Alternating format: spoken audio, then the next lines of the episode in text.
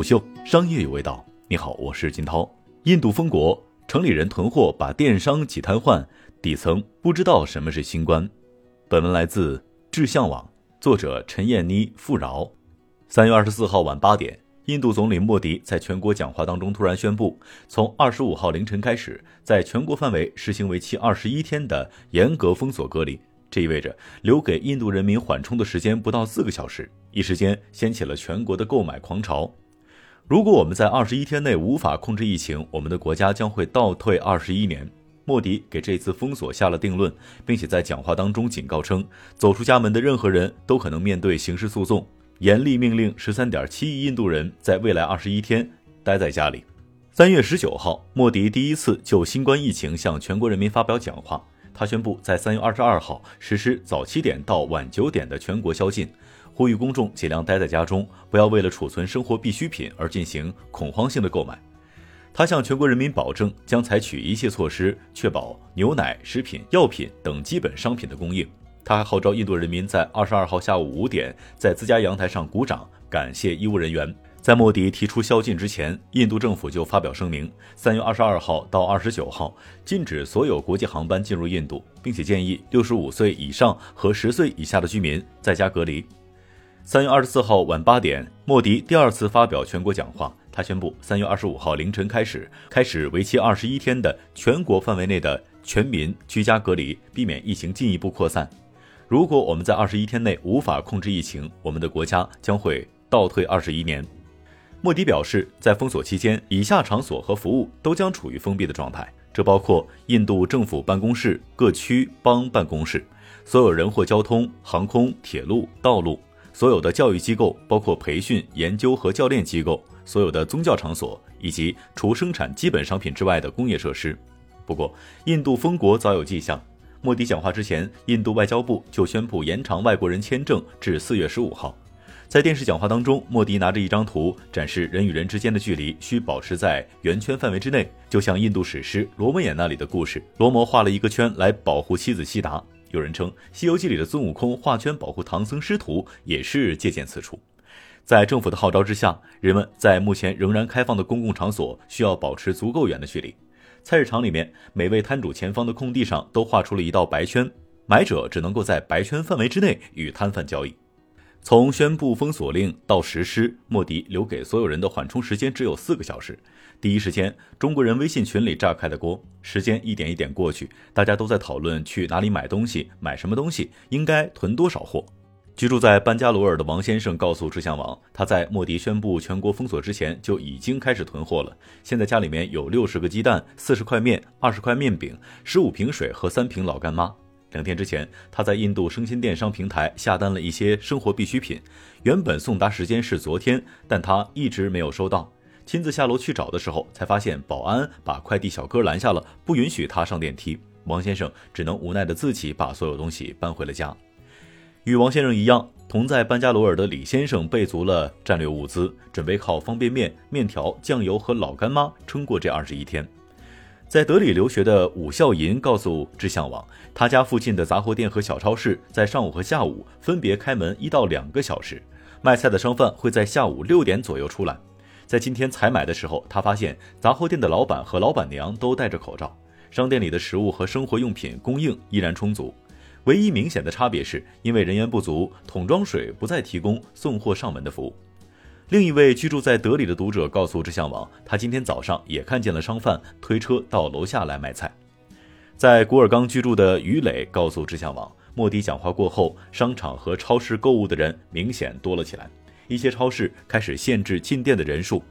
他经常去采购的一家超市，昨晚要求分批进入，一次只能够进入十五人，排队的过程还有些混乱。今天上午，于磊和朋友开车去了古尔冈地区的多个大超市，发现肉类和蔬菜供应仍然充足，但大多超市已经采取了限流措施，必须要在门口排队进入。工作人员告知，需要排队等待五到十五分钟左右。另外，于磊还发现，他居住的小区在本月二十二号已经贴出了告示，禁止保姆、司机等临时人员进入小区。二十四号，告示更新了，小区将只保留一个出入口。开放的时间为上午的七到十点和下午的五到七点，同时告知居民，请务必在采购必要物资的时候才能外出。居家隔离的人们纷纷涌入电商和生鲜平台网购。封锁的第一天，印度第一大电商平台被挤爆，其官网主页显示，目前暂不提供服务，将尽快恢复，并劝告顾客待在家中。另一家电商巨头亚马逊印度则宣布暂停非必要的货物的配送，以保证生活必需品的优先配送。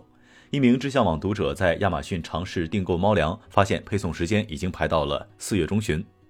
今天，知相网尝试使用多个印度生鲜电商 App 来进行订货，发现都有不同程度的送货时间延迟和缺货的情况。印度生鲜网站 Big Basket 在上午还可以打开。定位班加罗尔的时候，可以看到大部分的蔬菜、肉蛋都有货，但预计送达时间排到了四天之后。德里地区则直接显示无预计送达时间。下午时，Big Basket 网站和 App 都显示需求过载，暂时停止服务。Big Basket 旗下提供牛奶、蔬菜、水果、饮料配送的 BB Daily，在三月二十四号通过短信通知用户称，因为政府的指令，三月二十五号开始只能够配送牛奶。今天，家住孟买的郑先生打开 BB Daily 的 App，发现除了牛奶之外的所有商品都临时下架。而另一家生鲜电商 Fresh to Home 还可以正常下单，但是仅有肉和鱼可以选购，配送时间也大大延迟。家住班加罗尔、更习惯使用生鲜电商的胡先生告诉知相网，以往在各家 App 下单都是当日或次日达，但他今天在 Fresh to Home 完成的订单，系统显示的预计送达时间是三月三十号。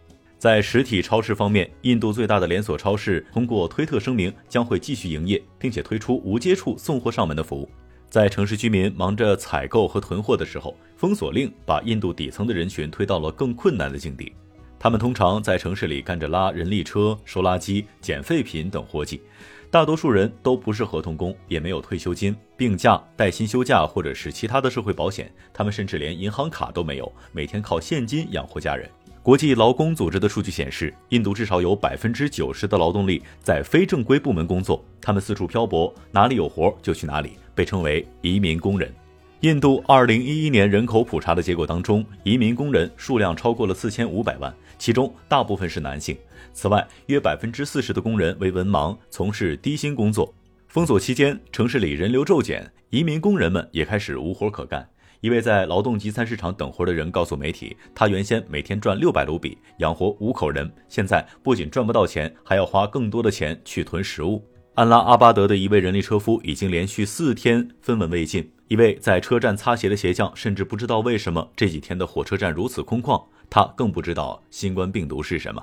英国媒体 BBC 报道称，有些移民工人在二十三号交通停运之前，从德里、孟买等大城市坐火车回到了乡村。而这些人当中，一旦有病毒携带者，将可能引起社区传播。北方邦州和喀拉拉邦均已宣布，下月将向穷人提供少量的货币援助。新德里等城市则宣布，会在夜间庇护所为无家可归者提供餐食。据印度经济时报的报道，财政部正在敲定疫情期间的经济刺激计划，考虑对疫情严重影响的人发放直接援助。政府可能会在明确各界需求之后宣布救援计划，还将对受影响的民众进行快速摸底调查。此外，政府还考虑设立一支五千亿卢比的市场稳定基金，正在初步讨论中。世界卫生组织称，印度很可能决定新冠病毒未来的发展轨迹。世卫组织本月二十三号表示，印度和中国都是人口大国，所以印度在公共卫生和社会层面采取积极行动至关重要。